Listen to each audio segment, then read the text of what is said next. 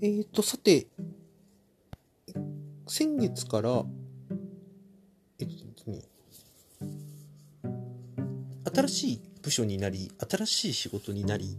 あの今までやった仕事を全部手放すことになるっていう話をしたかと思うんですけれども、えー、あれから1ヶ月経ち、ようやく、えーと、引き継ぎのガイドラインが、えー、決まりました。どういうことかというと、えー、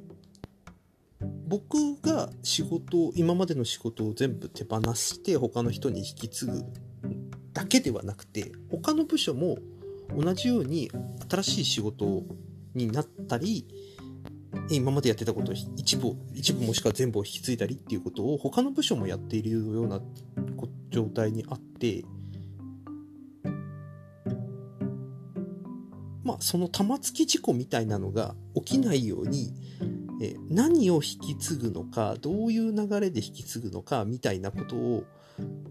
多分ですね僕の見えないところでおそらく上長とかそれこそ社長レベルまで、えー、けんけんがくがくしながら日程調整を行ってたんじゃないかなっていう気配があります。まあ会社によってはね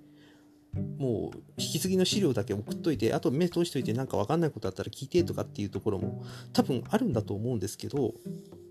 どうも僕のいる会社はそのかな投げるというかぶん投げるとかそういう風な、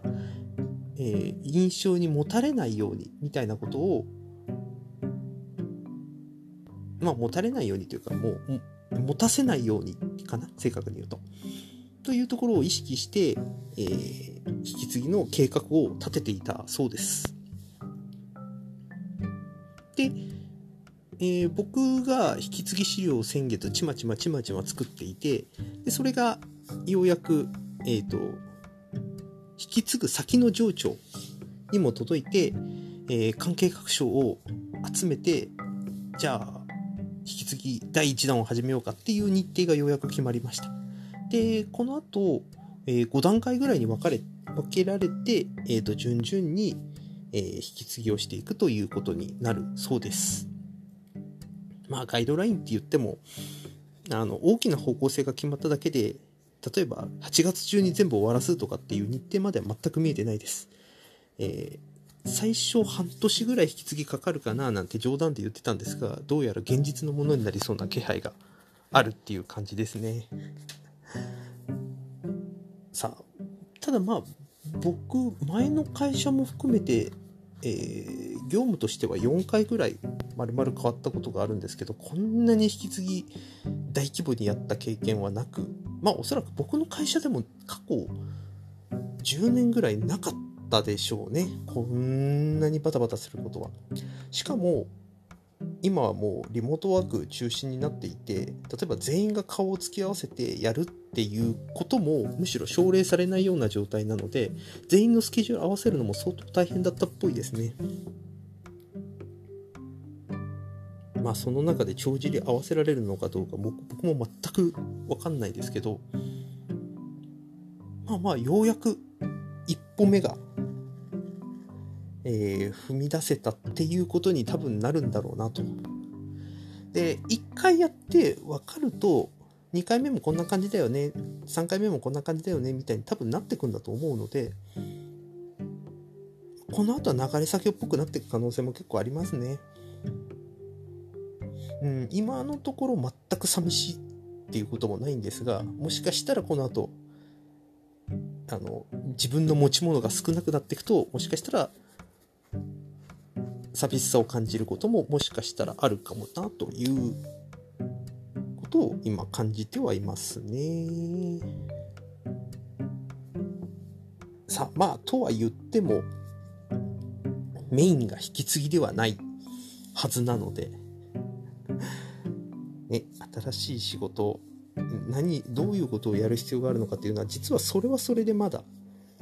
えーと社長の言い分と僕らの部署のなんていうかな、現状把握とかまだ食い違ってるとこがあるんで、相変わらずここは、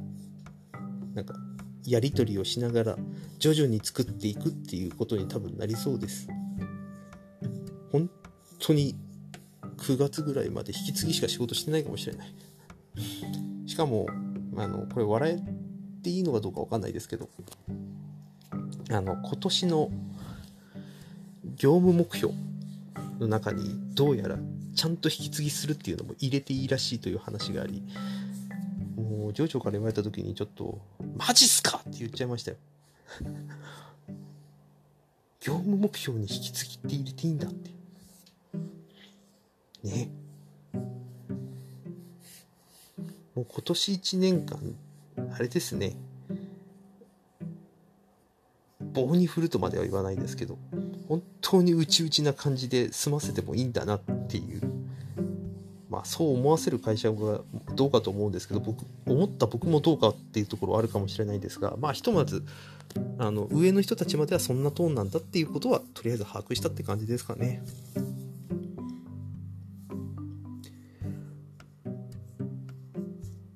まあこれがいいのかどうかっていうのはちょっと迷いどころではあるというか正直言ってその引き継ぎって何て言うかな僕にとっては意外と面白い作業ではあるんですよね。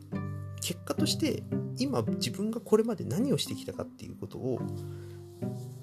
まあ、そんなあのパワポとかその行々しい資料にまとめるわけではなくてあのみんなが読めるようにワードでパチッとかって打つぐらいのレベルなんですけど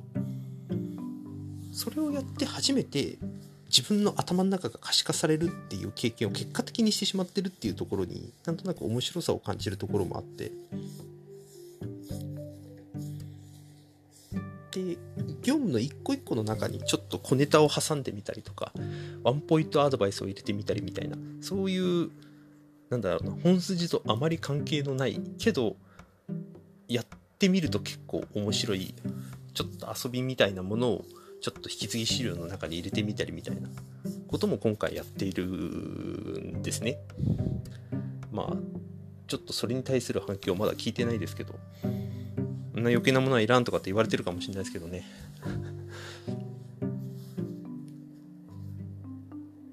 まあ本当は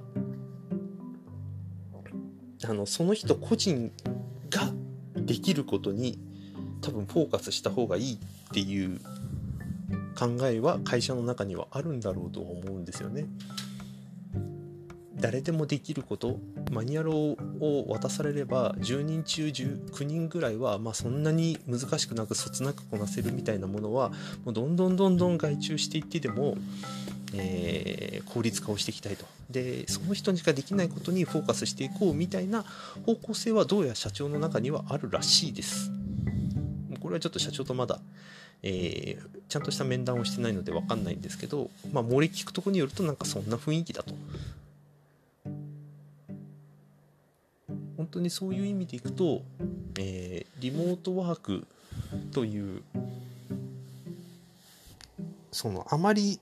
僕はあまり僕もそうですし多分会社としてもあまり体験したことのない状況の中で業績を上げていくかつ、えー、人の能力を高めていく、まあ、キャリアを積ませていくことにはどうしたらいいのかっていうことに関してとにかく作業的なものを極力排除しようみたいな方針はどうもあるらしいと。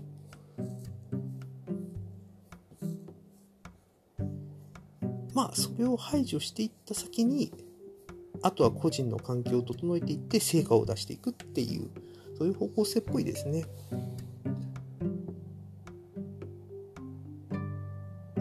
まあこれがどういう方向になるのかっていうのは僕も全く分かってはないですけれども、まあ、少なくても大きく本当に何て言うのかな現実的な一歩が、えー、みんなのもとにもこうやって動いていくんだよってことが提示されたことでいよいよいよいよ僕の手から一つずつまた一つずつ、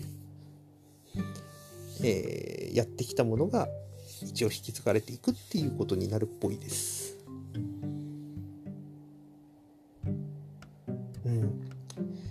全部僕引き継いだ後、本当に僕何するか分かってないんで、まあていうか自分で考えてあの新しく作ってけって話なんだろうと思うんですけどまだそこまでの頭にまだ至れてないっていうところもありまあいいタイミングでこの後ね夏休みとかお盆に入るんでまあふわっと考えるいい機会なのかなというそんな気配も一応感じてたりはしますね。はい。とりあえず今日はそんなとこです。